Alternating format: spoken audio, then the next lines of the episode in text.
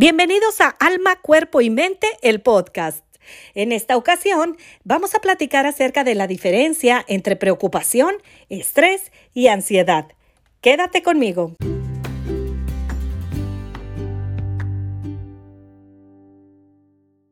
Hola, ¿qué tal? Mi nombre es Alma Dávalos. Me da mucho gusto tenerte de nuevo aquí conmigo. Bienvenidos a los que son nuevos escuchando mi podcast. Espero que sea este el primero de muchos.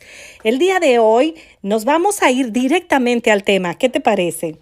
Te cuento que el New York Times hizo una investigación con algunos expertos en estos temas para que nos ayudaran a identificar y pues de alguna manera sobrellevar estos tres estados, la preocupación, el estrés y la ansiedad.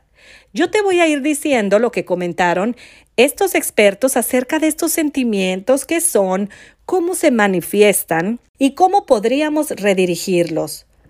Probablemente sientas preocupación, estrés o ansiedad al menos una vez durante un día normal. Si estuvieras pasando por uno de estos momentos y te preguntaran, ¿Qué sentimiento estás experimentando? Si preocupación, estrés o ansiedad, ¿sabrías reconocer la diferencia? ¿No? no te preocupes, yo tampoco.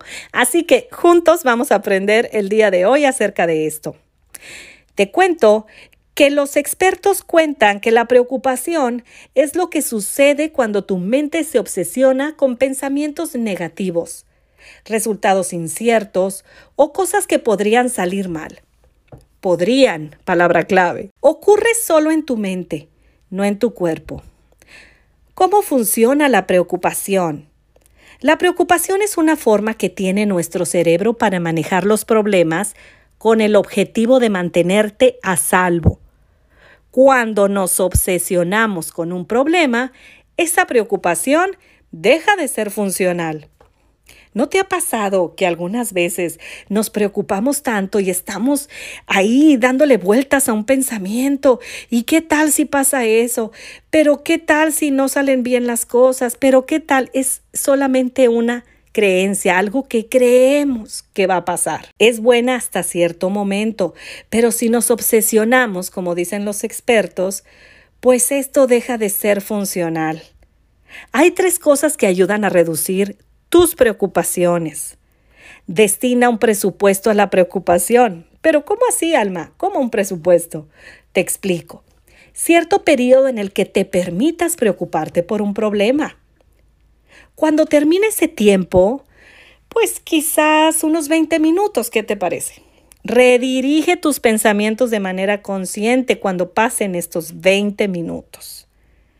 Otra manera es cuando notes que estás preocupado por algo, oblígate a idear el siguiente paso a actuar. Es decir, ¿no has escuchado el deja de preocuparte, mejor ocúpate? Bueno, es algo parecido. Escribe tus preocupaciones. Las investigaciones demuestran que tan solo 8 o 10 minutos de escritura pueden ayudar a calmar los pensamientos obsesivos. Recuerda, la preocupación solo es útil si tiene como resultado un cambio, no si se convierte en pensamientos obsesivos. Ahora vamos a lo que significa el estrés. ¿Qué es el estrés? Es la respuesta fisiológica relacionada con un acontecimiento externo. Debe haber un factor estresante como una fecha límite para un trabajo o un análisis médico aterrador. ¿Cómo funciona? Bueno, los expertos dicen que en la época prehistórica el estrés era una respuesta natural a la amenaza, como cuando escuchábamos a un depredador en los arbustos. En la actualidad, sigue detonando una respuesta conductual, pues despierta su sistema límbico y libera adrenalina y cortisol, sustancias que ayudan a activar tu cerebro y tu cuerpo para lidiar con la amenaza. Los síntomas del estrés incluyen, fíjate bien, un ritmo cardíaco acelerado, manos sudorosas y respiración rápida, poco profunda. ¿Te has sentido así alguna vez? Yo también, yo pienso que todos de alguna manera, porque sabes que Esto es normal, esto es parte de nosotros. Dios nos creó así, pero para algo en especial, para estar atentos a la amenaza, pero no para caer en un círculo vicioso y nos vamos al estrés y luego preocuparnos y eso te lleva al estrés y luego a la ansiedad, etcétera. Tenemos que saber manejar esto. Tenemos primero que nada aprender qué significa cada cosa. Aprender qué estamos sintiendo. ¿Ansiedad? ¿Estrés? ¿O preocupación? Bueno, para eso estamos aquí. Por otro lado, el estrés crónico ocurre cuando tu cuerpo se queda en este estado de lucha o huida de manera continua. Por lo general, esto se debe a que el problema no se resuelve como sucede con los factores estresantes financieros o con un jefe desafiante. El estrés crónico está relacionado con padecimientos de salud como problemas digestivos, un mayor riesgo de padecer enfermedades cardíacas y un debilitamiento del sistema inmunitario. Ojo, el estrés en alguna medida es bueno, es natural, pero el estrés crónico te puede llevar a tener alguna enfermedad y claro, a debilitar el sistema inmunitario. Hay tres cosas que te podrían ayudar a reducir el estrés. Yo creo que tú ya has de estar familiarizada con esta. Haz ejercicio. Esta puede ser una forma en la que tu cuerpo recupere el aumento de adrenalina y cortisol. Ten claro que puedes controlar y que no. Después enfoca tu energía en lo que sí puedes controlar y acepta lo que no puedes modificar. Es difícil, ¿no? Pero intentémoslo.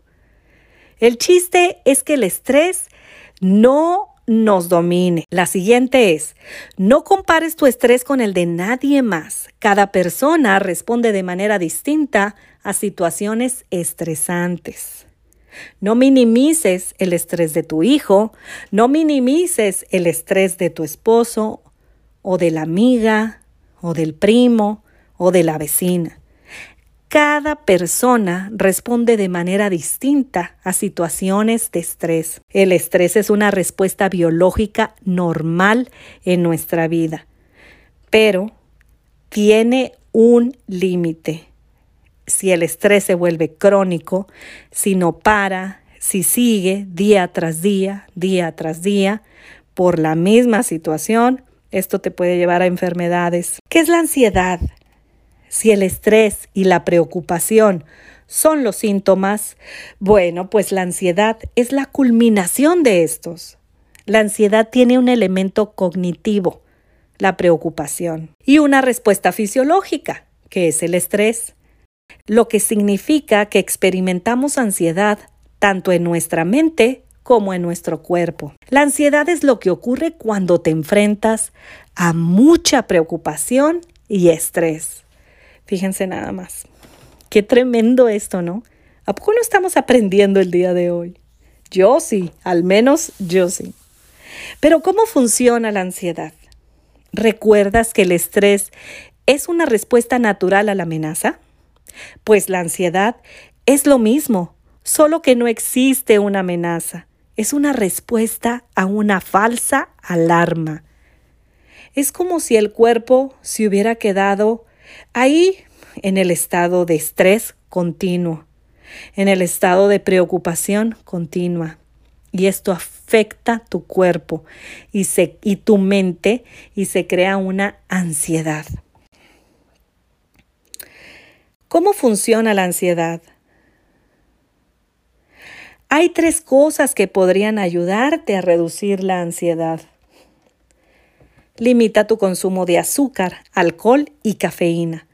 Puesto que la ansiedad es psicológica, los estimulantes podrían tener un gran impacto. Otra manera que nos pudiera ayudar a reducir la ansiedad es cambiar de foco, poner nuestra atención en otra cosa. Por eso es bueno las manualidades, el escuchar música relajante. O bueno, quizás hay gente que se relaja escuchando música no tan relajante, por lo regular sí.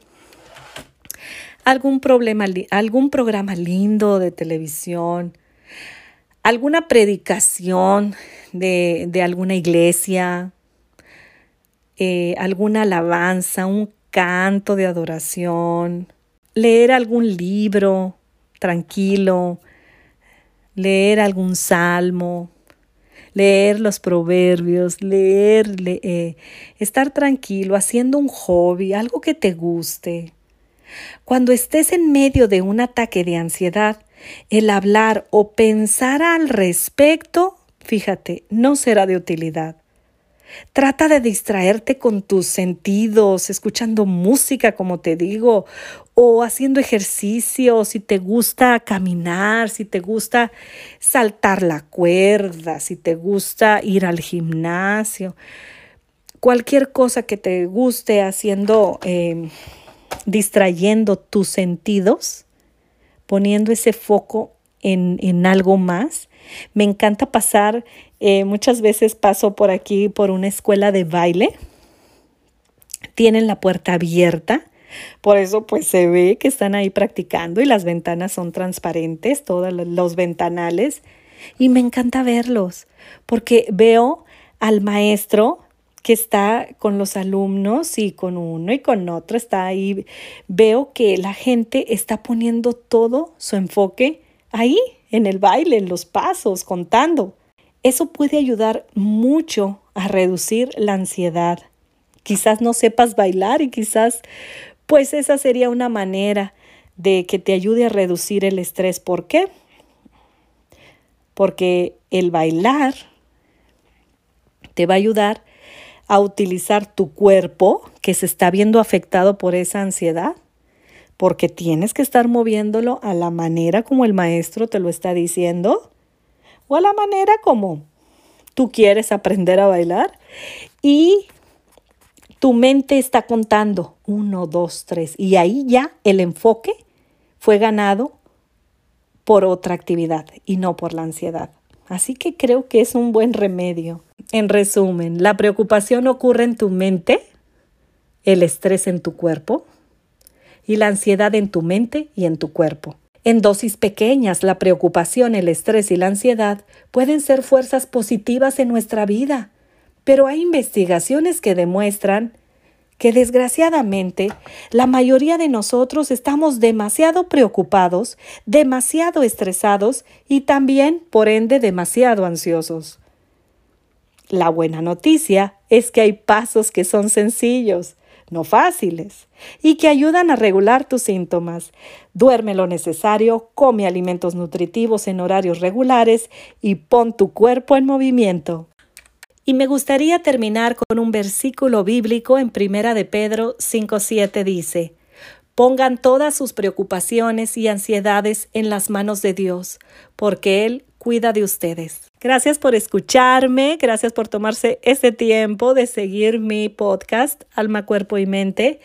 Te pido que si me estás escuchando por YouTube, le des like a mi publicación en caso de que te haya gustado y la compartas, te unas a mi canal de YouTube. Y bueno, si me estás escuchando también por aquí por Spotify o las, eh, los sitios de podcast de Apple, Google y Anchor. Pues gracias también. Te pido que estés bien atento a mis publicaciones, que no te las pierdas. Muchas gracias por escucharme. Yo soy Alma Dávalos.